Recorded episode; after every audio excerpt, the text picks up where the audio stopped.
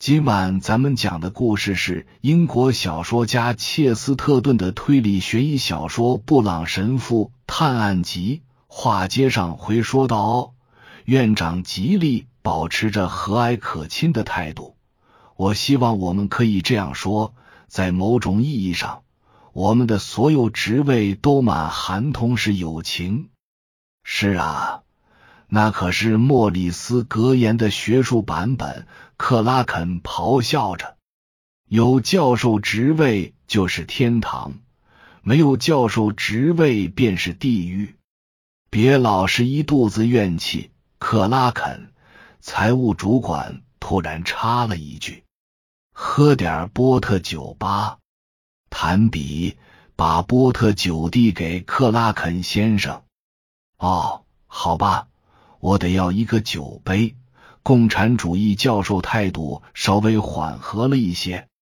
我原打算去花园里抽根烟才过来的，结果我朝窗户看了一眼，却发现你们真爱的两位百万富翁正在花园里吞云吐雾，两个刚冒出来的嫩芽。不管怎样。或许我真该给他们两个上一课。院长离席前做出最后努力，强装出惯常的笑脸。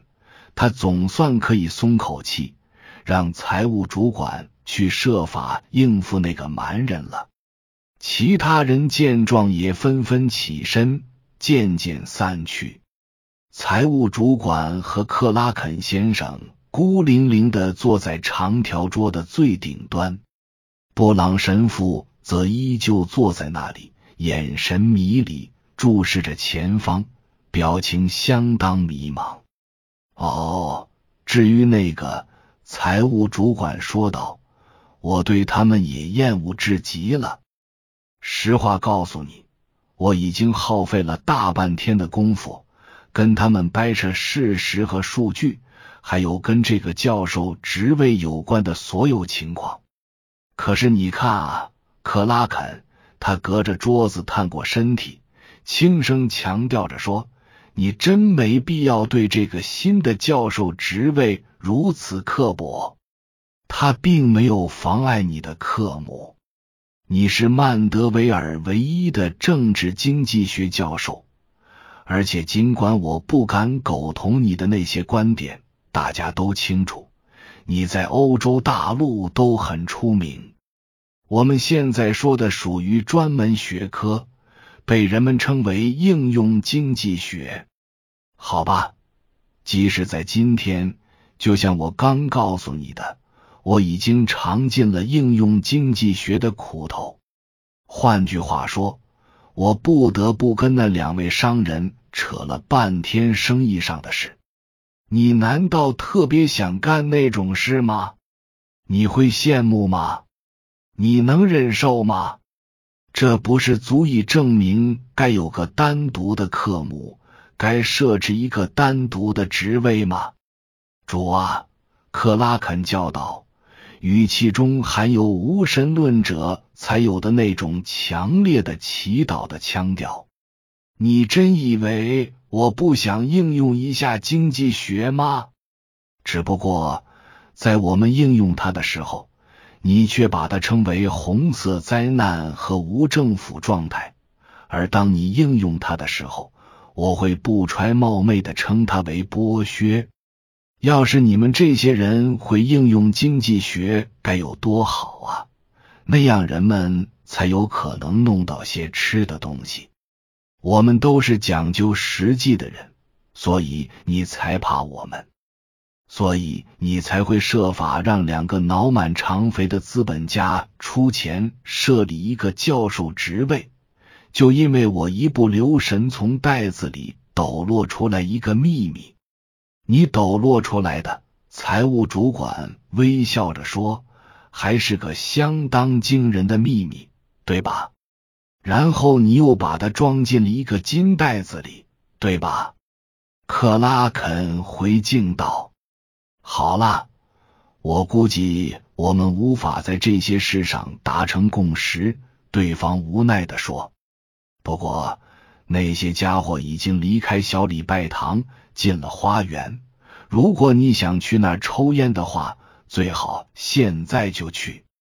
他得意的看着他的同伴，浑身摸了个遍，才从口袋里拿出一支烟斗，然后又失神的盯着他看了一会儿。克拉肯站起身，但在站起的同时，又开始在身上乱摸仪器。财务主管贝克先生乐得笑出了声，算是终止了这场争论。你是讲究实际的人，想要用炸药炸掉一座城，只是很可能忘了把炸药带上。我敢打赌，你一定忘了带烟丝。没关系，用我的烟丝吧。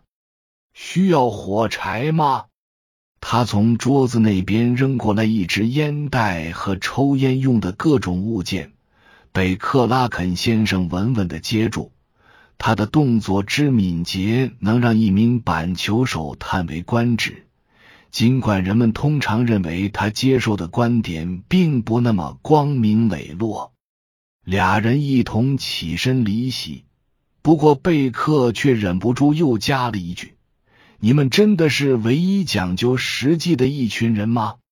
记住，只带着烟斗不行，还要带上烟袋。应用经济学还是有些道理的，难道不是吗？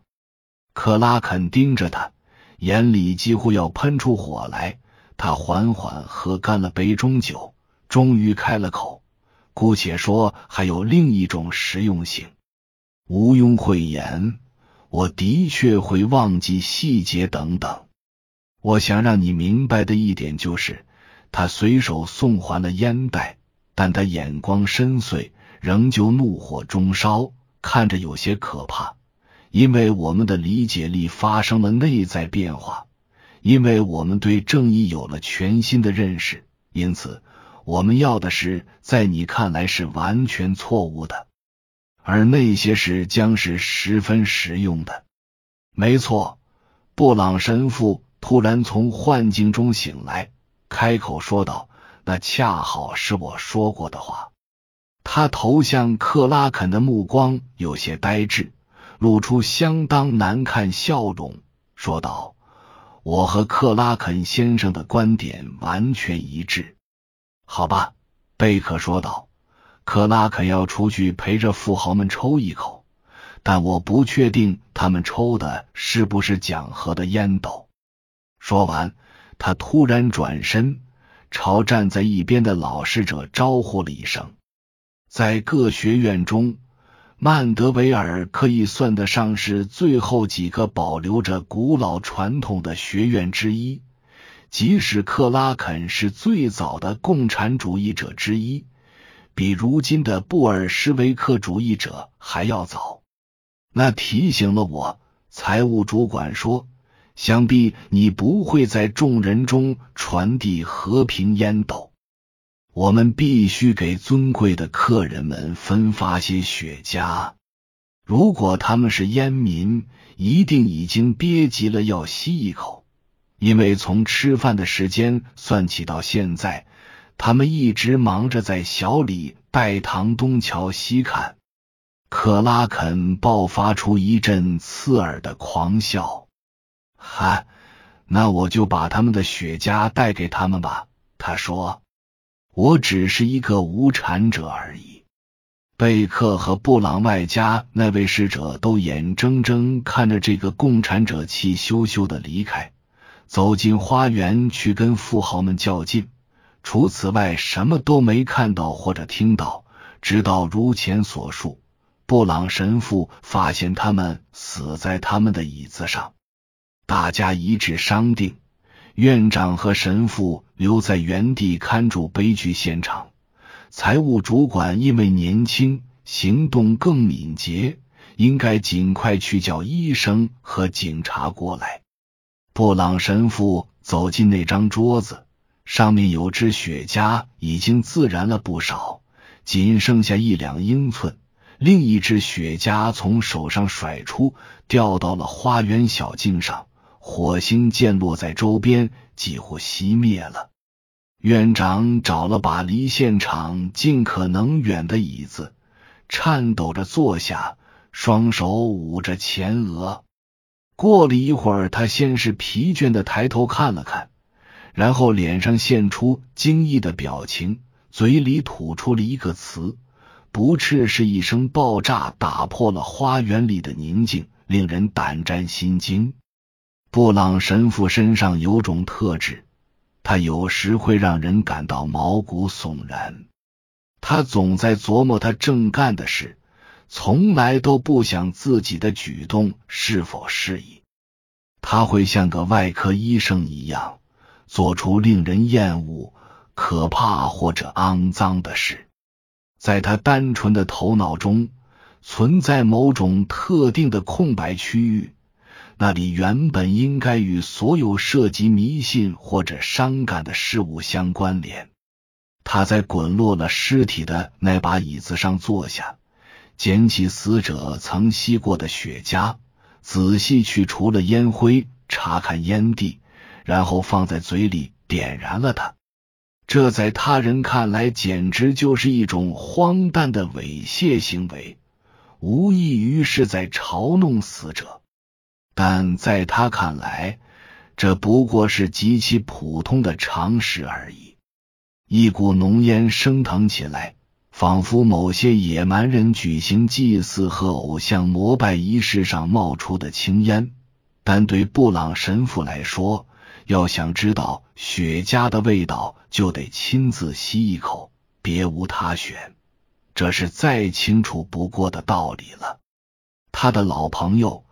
曼德维尔学院院长隐隐感觉，这也许是布朗神父冒着生命危险在探究案情的种种可能。但即便如此，也丝毫无法减轻他内心的恐慌。不，我觉得那没问题。神父说着，放下了那节雪茄。真是上等雪茄呀！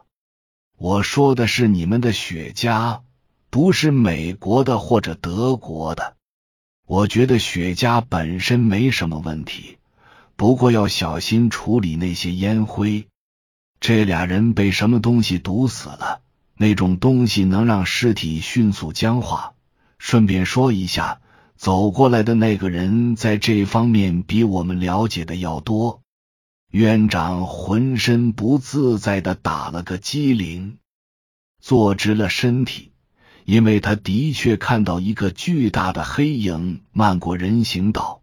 随后出现的那个人，尽管身高体壮，走起路来却像影子一样无声无息。